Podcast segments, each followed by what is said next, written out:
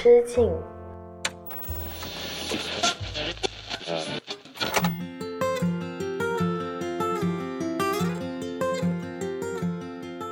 大家好，欢迎回到一人之境，我是阿车，这里是青年媒体我要我与你旗下的一档单口音乐类播客。一到冬天就是听 First Love 的时候。去年冬天呢，Netflix 网飞推出的那一部纯爱日剧《First Love 初恋》之后，感觉整个世界都是满岛光和佐藤健的样子，很神奇啊！就是去年看 First Love 这部剧看完十集之后，很多人都说后劲很大，会想起很多很多自己以前喜欢过的人。而我最好奇的是，一个剧情那么老套的日本纯爱故事，到底为什么让大家都如此着迷呢？这一年过去之后，我想只有宇多田光的这首同名作品留下的声音，才能回答这个不解之谜了吧？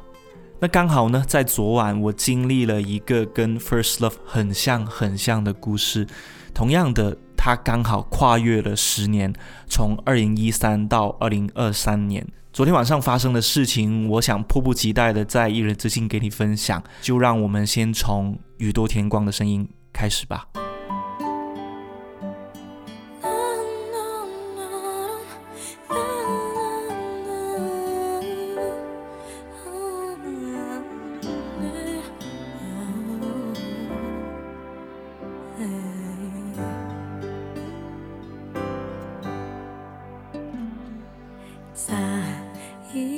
最後のキスはタバコのフレーバーがした苦くて切ない香り。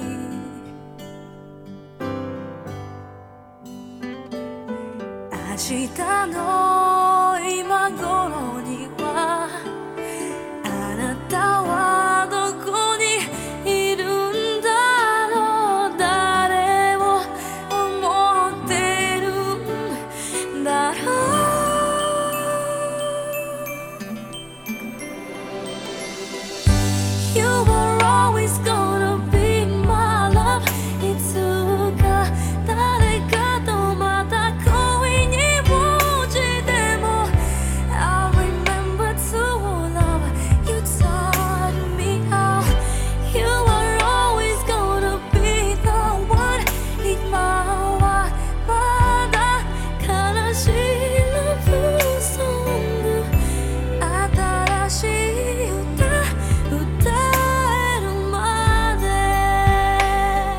昨天晚上我一个人在家里看电视啊。广东的冬天总是来得很突然，又走得很突然，天气突然间就变得热了起来。我甚至打开了阳台的窗户，直接让风灌进来。一阵一阵沙沙的风声当中，我的手机突然间亮了起来。我拿起手机看了一眼，原来是 Instagram 推送的消息。那是一条 IG 上面的快拍，快拍呢，就是在微博可能也会看到一些像微博故事啊，像 Story 这样的一些短的视频。可能到它过了二十四小时呢，对方发这个视频就会消失。然后抛出这条快拍视频的人呢，是一个叫做 u j e n 的女生。u j e n 这个女生呢，是我在二零一三年在新加坡认识的。其实以前我也有在节目里面多次说过，新加坡对于我来说是一个很重要的存在。它记录了我在二十岁出头的时候那些悲伤的、快乐的，觉得自己终于走向一个更广阔世界的一个阶段。而尤真呢，其实是在二零一三年我在新加坡一个人旅行的时候，他是我在青旅里面认识的一位韩国朋友。还记得第一次见他呢？我们是在新加坡的唐人街，叫做牛车水的一个地方。然后这个地方呢，有很多大大小小的青旅嘛，在这里呢，每天都会住满了来自全世界的不同年龄段的游客。然后呢，我就在一个男女混宿的青旅里面就认识了宇珍。宇珍呢是一个比我大两岁的韩国女生。然后呢，应该是大四快毕业的时候，她一个人从韩国来到。新加坡旅行，然后我恰巧呢，也是一个应该是大一升大二的那个暑假，我也一个人在广州来到了新加坡旅行。我们两个开始聊天，是因为他想要去一个地方，但是呢又害怕没有人给他拍照，所以他就鼓起勇气，主动用他很蹩脚的英语跟我说，愿不愿意跟我一起去新加坡的那个新加坡 Flyer 就那个摩天轮一起去玩。其实当时的我呢，没有现在那么社牛啊，我还是有点社恐的。但另一方面会觉得说，好神奇哦！第一次出来旅行就会遇遇到了一位主动想要跟我一起玩的呃新认识的朋友，而且还是韩国朋友，我就很开心的答应了。在新加坡那几天的玩耍呢，每天出门跟回青旅休息，我都是跟雨珍一起的。然后我们一起聊了很多很多的天，包括他在韩国上了什么学校，他。的志愿是当一名幼儿园老师，以及他将来想要过什么样的生活。然后他也会很好奇的问我为什么会那么多的韩文的句子。我就跟他说我是看 Running Man 学回来的，而且我的 idol 也是韩国的一些 K-pop 的偶像，所以他很开心我喜欢韩国。同时他也对中国这个地方充满了各种的期待跟神秘的想象。所以我们聊了很多很多，也约定了在。以后会再次见面。还记得我们在十年前告别的那一天，我拜托尤珍为我做一件事情，就是我写了很多的明信片，然后想要寄给我的中国朋友，或者是来自。去了国外念书的各种朋友们，但是我当时赶着去机场了，我就来不及，呃，去邮局把这个明信片寄出去，所以我就买好了邮票，然后也给了呃一些现金给尤珍，拜托他就是帮我把这个信封里面的明信片都一一寄出去，然后尤珍也很乐意的就帮我这个忙。而我们在告别之前，他目送我走上了那一趟去往樟宜机场的地铁，然后我们两个就这样子告别了。其实后来呢，我们通过 Facebook 跟通过 Instagram 还有呃断断续续的联系，但说实话，因为时间隔得太长了，而且我在这十年间也没有机会去韩国，我们就根本没有机会再见面。然后呢，在呃 Instagram 上呢也。很开心的看到他，呃，成为了一名幼儿园的老师，然后教的还是英文，然后呢，也呃割了双眼皮。他很开心的告诉我说他割了双眼皮。当时他就是在一起聊天的时候，他还说很担心会怕痛什么的。但是呃，我就反问他一下说，听说在韩国很多年轻人对于这种割双眼皮来说，这种小小的医美。呃，都不算整容的项目都非常热衷啊，为什么你会害怕呢？他说，可是害怕就是害怕，为什么大家都要默认女生想要变美就要付出这种忍痛的代价呢？我就是很怕痛啊。所以我当时觉得她是一个很真实、很可爱的一个姐姐，我也一直叫她尤珍努娜这样子去叫她。十年过去之后，断断续续在 Instagram 上联系，而昨天晚上突然间我收到她的一个快拍，原来是她拍下了自己刚出生的 BB 的一个很短的视频，然后当时就惊呼出声，我就说啊，应该十年过去了，当年的那位努娜也成为了妈妈。我就很开心、很激动的，就点了个红心，然后跟他说：“努娜，我真的很开心。”就是用韩文的翻译软件留了一句言。结果五分钟之后，他回复我说：“How are you？” 发来了三个一连串的问号。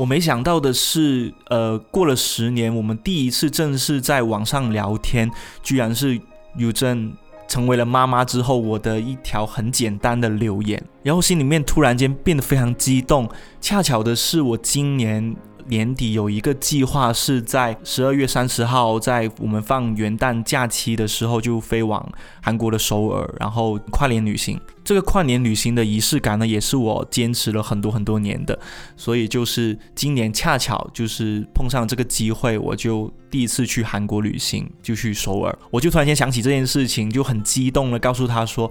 今年十二月三十号之后那几天，你会有时间吗？我很想很想见你，很想跟你喝杯咖啡叙叙旧，想要知道你在。”这十年间过得怎么样？然后有没有呃遇到一些新的生活变化想要跟我分享的？然后我还说了一句：“你是我这一次去韩国最想见的一位朋友，没有之一。”我就说了很多很激动的话嘛，就是一快乐一上头，就是一股脑的就把很多就是想要见对方的话都说出口了。而发完这些想念的话之后呢，已经是凌晨的一点半了。我就，呃，差不多就洗漱好之后就躺上床，然后最后看了一眼手机，发现尤真还没有回复，我就把手机关掉，然后就是睡觉了嘛。结果今天早上八点钟，我的闹钟响起的时候，我迷迷糊糊之间抓过了手机，发现尤真回了我四条的消息，我没有想到他。回复的第一条是 I want to meet you，虽然有点就是在语法上面觉得怪怪的，是不是 I want to meet you 是不是 有点怪怪的？但我会觉得很可爱，很符合他当时十年前我认识他那种蹩脚的英文水平的那种那种感觉。但是他接下来的第二条消息是 Unfortunately I live in Canada now。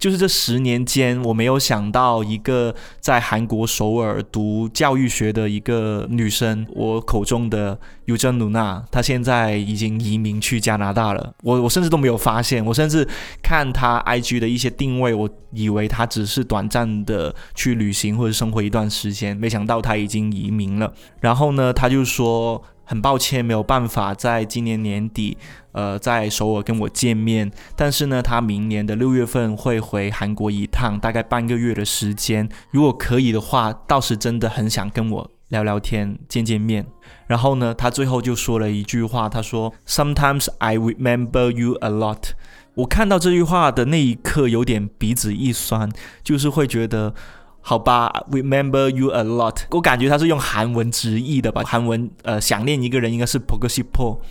然后呢，他就直接用 p o g s i p 呃翻译成英文，就是 remember you a lot，就是我有想起你很多遍。我不确定这样子的翻译是否准确，或者是有没有语法错误，但莫名其妙的，我觉得这个 remember 比 miss miss you 还要更触动我。我们只是短暂的在十年前那个夏天，在新加坡，在新加坡的唐人街，在那个摩天轮，在那个码头，短暂的一起玩耍了几天。虽然我们聊得很开心，但我没有想到，十年之后，在二零一三年了，疫情结束之后了，我终于有机会可以出国，可以见我以前一直很想见的一些朋友的时候，他也对我。发出了同等分量的想念，这是我最最感动的一件事情。然后就在那一刻，宇多田光的《First Love》就在我耳边响起来了。其实截至这一期节目录制之前，我还没有时间认真的在 Instagram 里面回复 u 真的消息，或者说，我其实没有想好我要怎么回他。我我要说，我觉得很遗憾吗？但是我事实上看到他移民加拿大这个消息，脑子里面冒出的第一句话是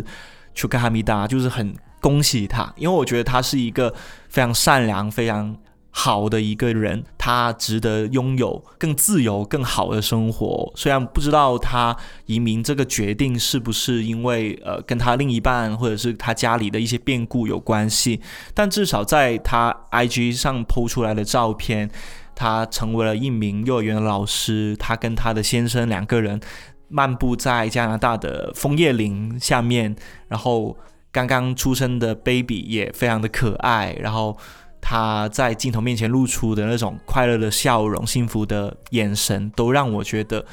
如果他过得很好，那就好了。这样子其实比我要不要跟他见面、要不要续这所谓十年的一个执念，好像要重要的更多更多。那以上就是我。在一人之境这一期节目，很迫切、很迫切想要分享给大家的一个关于十年的想念的故事。正如我上一期讨论的那一个，你知不知道有人在想念你那个主题？我突然间觉得，这个世界上有很多事情真的是吸引力的法则。有一些你觉得不起眼的，或者说你觉得只是随口一提的话，但是一旦你真心真意。真情实感的从你的口中说出来之后，那好像就会变成一个非常有用的咒语，它真的会帮你去实现一些你看似不可能实现的愿望。那今天给你分享的第二首歌是一首叫做《Sweatshirt》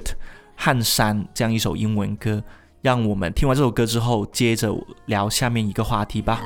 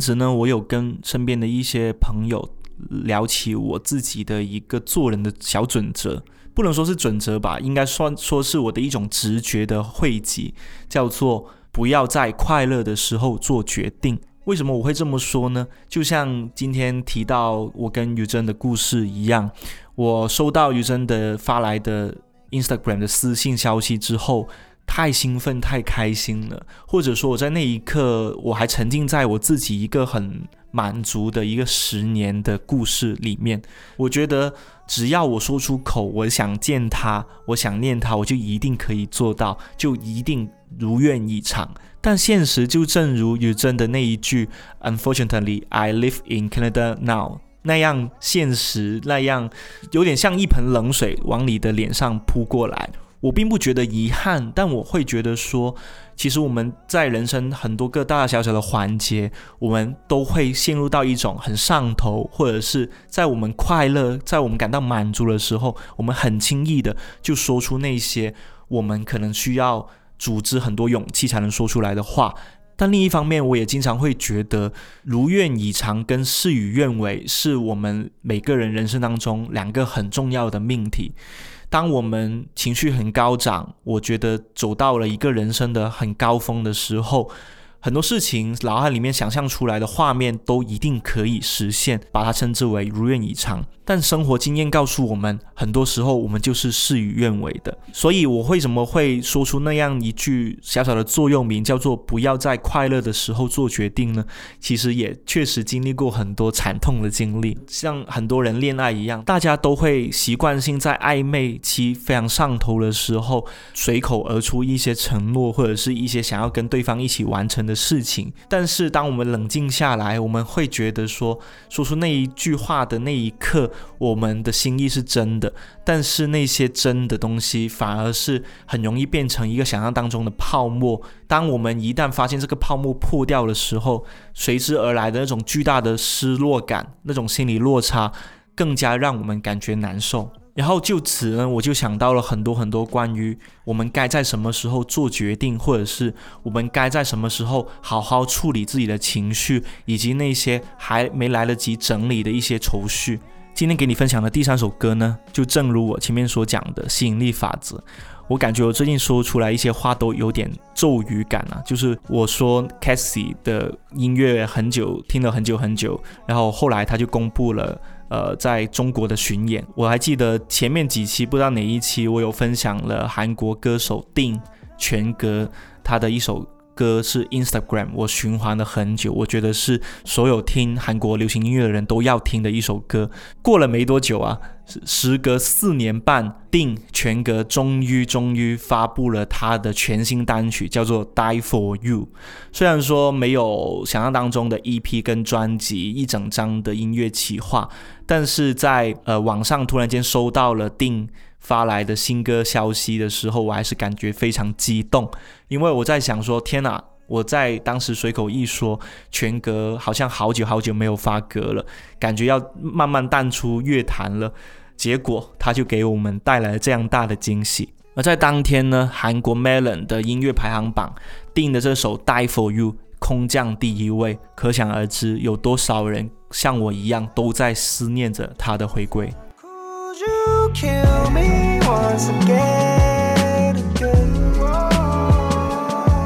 Cause I know,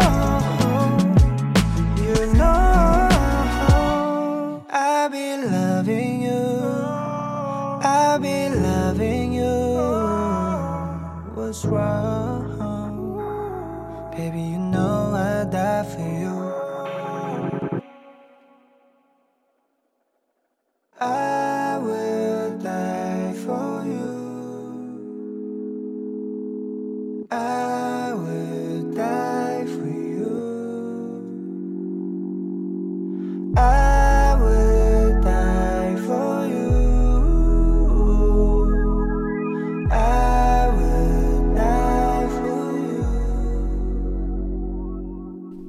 说回今天的这一个主题吧，不要在快乐的时候做决定。其实我说出这句话的时候，脑子里面还是会充满着很多失落的感觉，因为会觉得，哪怕我知道，呃，那些美好的愿望很容易会落空，但是我还是忍不住在快乐的时候对未来有很多很多的想象。但随着工作的时间变长了之后，特别是今年吧，我今年会发现自己真的是完全是分身乏术。我感觉我已经足够努力了，也足够的去分配好自己的精力了，但是事情还是一件一件的接踵而至，怎么忙都忙不完。哪怕我每天只睡六个小时，我也会觉得我有好多好多事情没有做完啊！不知道你会不会有这样的感觉？然后另外的话，最近在一人之境，我收到了非常多听友们的留言，我觉得大家的留言真的给了我非常多的力量。特别是有一位听友留言呢，他说从一人之境播客去了解阿车，看了阿车在公众号写的文章，看了他平常发的微博之后，再看到他原来在工作之余，他。闲下来的时候，他有那么多悲观的、那么多丧气的想法，他就忍不住的想说：本来以为阿车是一个对这个世界充满了信心、充满希望的一个人，但私底下他付出的努力，可能是他自己也没有想到的。然后我看到这句留言的时候，我当然不敢当我是一个真的很努力的人，我只能说，在那些我觉得远远不够的，我可以做得更好的事情上面，我总是逼得自己很紧。比如说一人之境，我总是会觉得，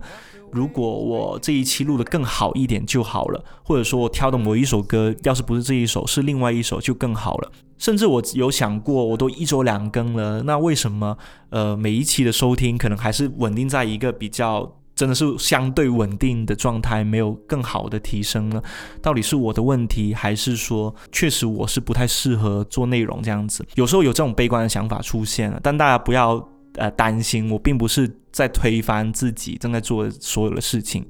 只是我会觉得我在快乐时候做的那些决定，带给我的那些反馈感，好像往往都没有那么的完美，所以我就想说了，不要在快乐时候做决定，那要不在我们想清楚了，在我们心态很平和、很平静的时候再做决定也不晚吧。作为一个每天都在被小烦恼打断的人呢，我最近就摸索出一段特定的时间，让自己可以投入到一个叫做烦恼 check box 的东西里面。什么叫烦恼 check box 呢？就是假如你每天要忙的事情有很多，或者是那些萦绕在你心头的一些烦恼有很多件的话，你就在脑海当中把它一一的列出来。但你不需要真的把它写在纸上面，或者是打在电脑上。你只需要在每天抽出一段空余的时间，比如说跑步的时候，比如说通勤的时候，又或者是工作期间，你到下楼买一杯咖啡、去散步、去走走的时候，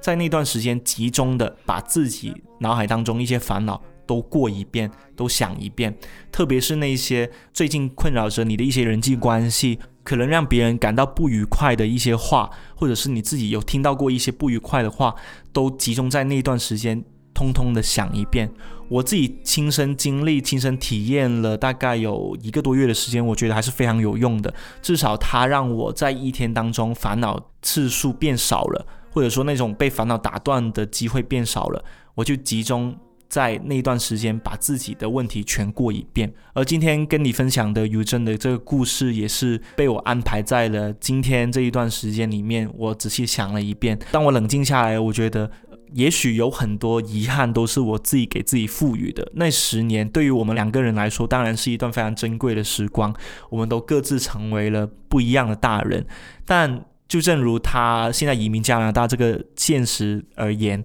我们的生活每一刻都在发生着翻天覆地的变化，我们不可能去强求所有事情都按照我们的意愿来去发展。不管怎样，我希望大家也可以跟着我一样，给自己立一段每天可以。check 一下自己烦恼，或者说每天可以做决定的一段时间，不要在那些兴奋的、上头的、被情绪带动着的时候，轻易的说出某些话或者做出某些决定，也许会让我们每天的生活变得更充实一点，或者说以后日后想起来的那些遗憾会尽量减少一点。今天呢，就给大家分享了一个真的是昨天晚上才发生的故事。然后呢，如果大家也有像我一样，就是在十年之间发生过像 first love 这样子，就是可能念念不忘的，或者是你心里面在惦记着那个人的故事的话。欢迎大家留言给我，分享给我。然后大家的故事对于我来说也是非常重要的，因为那会让我觉得我所讲的这些不是只我一个人这么想，而是在大家心里面其实也藏着一些特别的人、特别的事情。然后呢，也谢谢大家一直很包容阿车在一人之境给大家分享。我非常私人的一些故事跟感受。好了，我们下期再见吧。这里是一言之境播客，每期还是会继续在这里给大家讲故事，分享好听的音乐哦。记得留意我的频道更新啦。下期再见，拜拜。So will you stay the night? I think it will be alright. A possible pair of socks will turn into love and loss.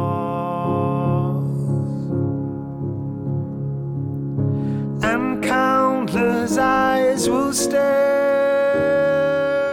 at the hearts that will need to share to quietly imitate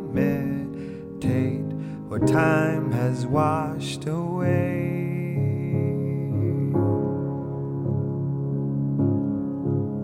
So come and be with me now in an endless dream. Now in an endless dream. Now in an endless dream. Endless stream.